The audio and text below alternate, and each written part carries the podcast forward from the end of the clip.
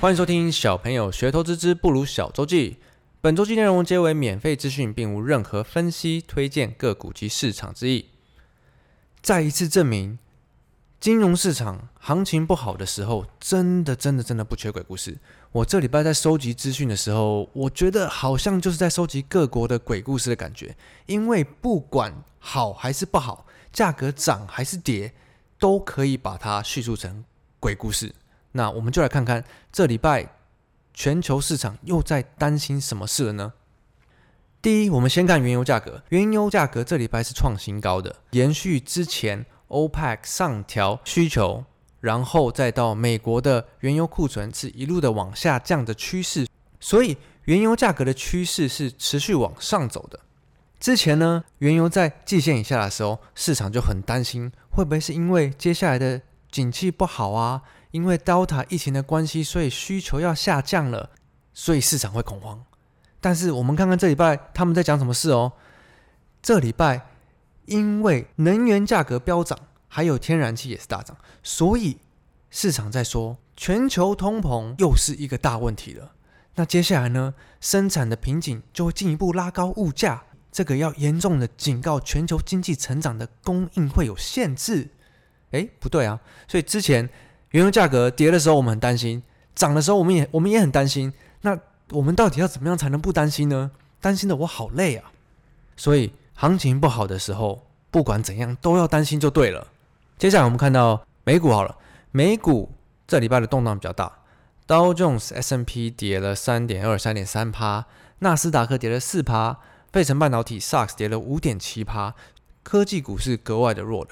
那这礼拜美国是在炒什么议题呢？我看到有三个，那三个好像都是老议题了。第一个，我们先从已经解决开始讲好了。第一个，政府债务的上限导致政府有可能关门。如果这个不往上调的话，政府会关门，会发不出薪水，就跟之前有一次一样。虽然那一次后来市场还是大涨的，但这个在周四已经达成共识了嘛。接下来两党就是要看十月十八的抉择，他们是否能成功的调高债务的上限。这个说穿了，其实就是一个政治的角逐嘛。执政党提出一件事，在野党他一定跟你反对的，为反对而反对嘛。我们台湾国民党、民进党何尝不是这样子？那我相信大部分的民主国家也都会看到一样的问题。所以从之前拜登的基建案一直吵，一直吵到后来要过。跟这个美国政府上限要调高，一直吵一直吵，后来还是要过的嘛，因为不可能两党就是摆烂，然后摆烂到大家都关门，大家就不用工作这样。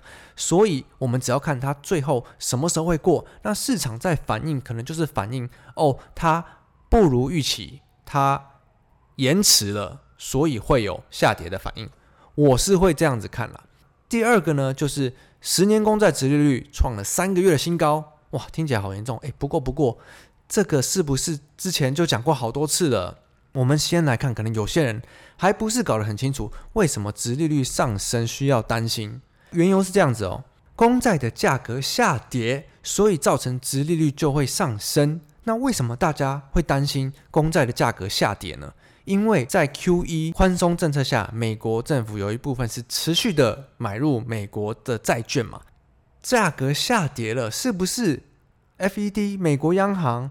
还是有钱人，还是谁？因为知道了接下来可能更快的要缩减购债，然后要升息，所以他们先卖了，他们先偷偷卖了，导致价格下跌，然后所以殖利率上涨，所以需要担心吗？诶，不过这个在近期就要开始缩减购债，然后明年看升息，这个好像是大家都知道的事情了吧？为什么殖率上升我们要这么担心呢？好像很多人都会担心公债殖利率创新高。可是你问他们为什么公债殖利率要创新高，他们不知道公债殖利率创新高会影响企业的获利吗？诶，好像没有关系吧。好，那第三个又是讲回 FED 的缩减购债规模，接下来是不是十一月最快会开始缩减，然后明年最快会开始升息？这个好像在过去两个周记都讲过了吧？鲍威尔说。经济如果持续稳定成长，最快的话，十一月会缩减购债，然后二零二二年会开始看升息的循环。对，这个好像一直都讲一样哦。鲍威尔讲的话没有变哦。可是，可是上礼拜市场明明就说因为要缩减购债，所以指数大涨。哎，不对吧？怎么都你们在讲啊？我看到夸张的还有说，上礼拜因为联准会转成温和的鹰派，我还凶猛的鸽派嘞。所以目前为止，美国在担心的事情，不外乎就是债务上限、公债殖利率，接下来要收回 QE 跟通膨嘛。那这些事情其实都不是新的鬼故事，这些其实都是旧的。我们之前已经一再的、一再的听市场在炒这些事了。那会不会就只是一个理由，再拿来搪塞最近市场的弱势呢？那接下来我们看到日本市场，日本市场跌了四点八个 percent 这礼拜。那为什么我常常会把日本市场分开来讲？因为其实以法人的世界来说，亚洲市场是日本要挑出来看的，所以我们常常会看到 Asia X 就 Asia except Japan，日本的市场它是呃全球第二大的，所以通常把大家会把它跟亚洲市场分开来看。那日本市场这礼拜跌八成，也在反映全球市场的很多不确定性。那主要我们需要知道的是。新首相岸田宣布说，日本要持续维持宽松，他接下来会有个十兆元的政策去推动经济。因为日本跟欧洲一样，通膨都是低于目标的，所以他们可以持续维持宽松。我发觉每一次讲总经，真的相对比较难把它讲得有趣。我希望在接下来每周的周记，可以找一个方式，例如说每一个国家之间穿插一两个笑话之类的。好，那我们看到中国。这礼拜跌了一点二趴，然后香港涨了一点五趴。那这礼拜中国有休市，是因为十一长假。那之前相对的香港也跌得比较多了，所以市场的反应似乎没有全球市场这么严重。中国除了恒大这个问题，因为上礼拜提到很严重的陆版雷曼恒大嘛，诶，这礼拜全球在大跌，好像比较少拿出来提嘞。我还是有看到个新闻，恒大有一个美元债券跳票十三亿台币了，那这个相对的金额也是。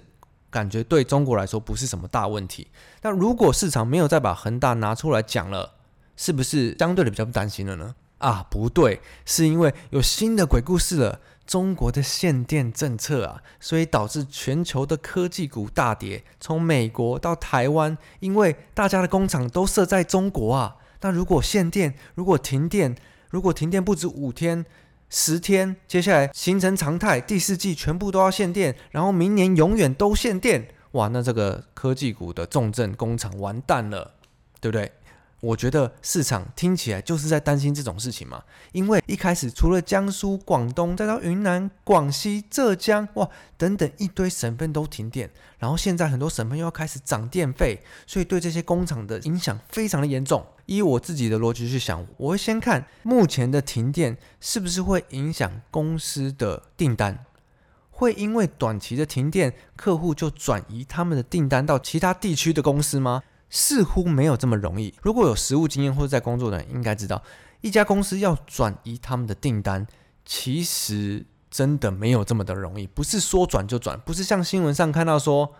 啊，因为这边发生什么事，然后这边的订单就要转到另一个地区。对，我们很常看到，可是实际上这样要发生，真的没有这么容易。因为你不只要过认证，你跟公司的关系等等的，其实很多要考虑的地方。所以接下来我会持续观察中国的限电政策要怎么走。会影响到产业供应链的生产有多大？那这个接下来我一定会继续陆续的观察，看它是不是会变成一个更严重的问题。那市场这礼拜已经很明显在反映这件事了，不好的话会这样，然后就先跌了。最后我们看回台湾，台股呢这礼拜跌了四趴，购买跌了五点六趴。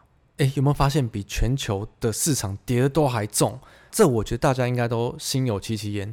台股跌什么呢？台股就是跌。刚刚说完全球的问题啊，全球的问题都跟台股有关系，所以台股都要跌。我们先跌科技，跟美国一样限电，大陆限电问题，因为有厂的公司要先跌。礼拜五再跌到传产、金融，所有东西都跟着跌。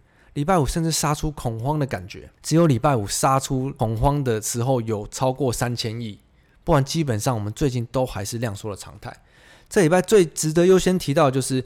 限电政策出来的时候，最先反映的就是 PCB 的族群，上游的铜箔基板 CCL 到 ABF，因为在相关的省份有设厂，所以会受到最直接的冲击。对，马上隔天股价就开始反应。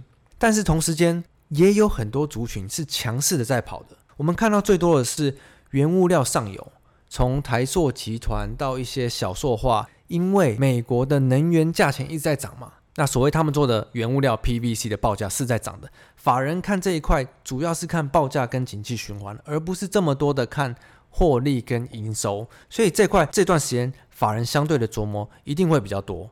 另外再加上大陆的能耗双控。所以这块他们也会相对受惠，题材也会特别的多，所以这一块的量，盘中成交的金额可以看得出是相对最热络的，在这个礼拜。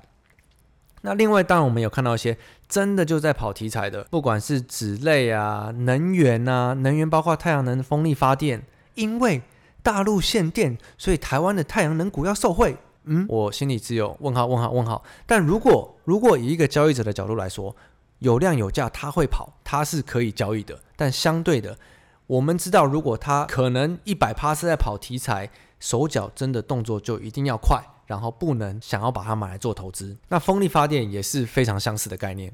然后另外我们还有看到纺织也有跑个几天嘛，因为棉花的报价在涨。那这些我都会比较把它归类成一百趴在跑题材。当市场不好，量缩持续的时候。成指排行榜上一天只要成交三十五十甚至六十亿，其实就很紧绷了。这就是为什么最近就算交易者在热烈的时候，之前的小塑化股一天了不起也是成交个一百亿以内的金额，这样才拉得动。如果是绩优股的话，大家都知道它很好，基本面很好，这种一拉就不是要上要下都不是三五十亿可以了事的嘛。所以像礼拜五的航运三雄跌停。主要是为什么礼拜五的这个大盘的成交值有出来嘛？这礼拜其实争议也很多。从上周的美西线创三个月新低，然后内文其实是写美西线创新高，到礼拜四、礼拜五又说很多海运的报价都开始不涨反跌了。对，涨了很多个月以后开始反跌了，所以导致礼拜五的航运股全部跌停，是这样吗？我我觉得我还是以一个很客观的角度来看。最近的绩优股在跌，是因为基本面不好吗？还是像我们上一集 podcast 有提到的，主要是因为热钱不在？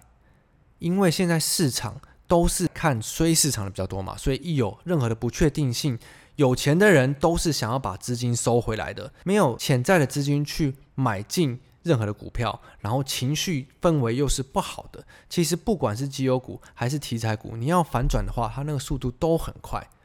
接下来我们应该关注的是市场的整体的负面情绪什么时候会开始平息？因为这个不平息，不管是题材股还是绩优股，其实接下来要表现都很难。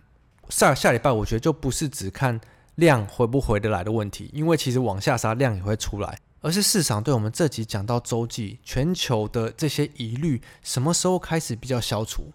结论我觉得大部分的题材，大部分的因素。很多都是都是旧的鬼故事了。那大陆限电的这个问题，目前其实也没有很明确，它接下来会怎么走，然后影响到底会多大。所以接下来我觉得比较需要去关注市场的情绪何时会开始平息，加上限电的这个问题，接下来要怎么走。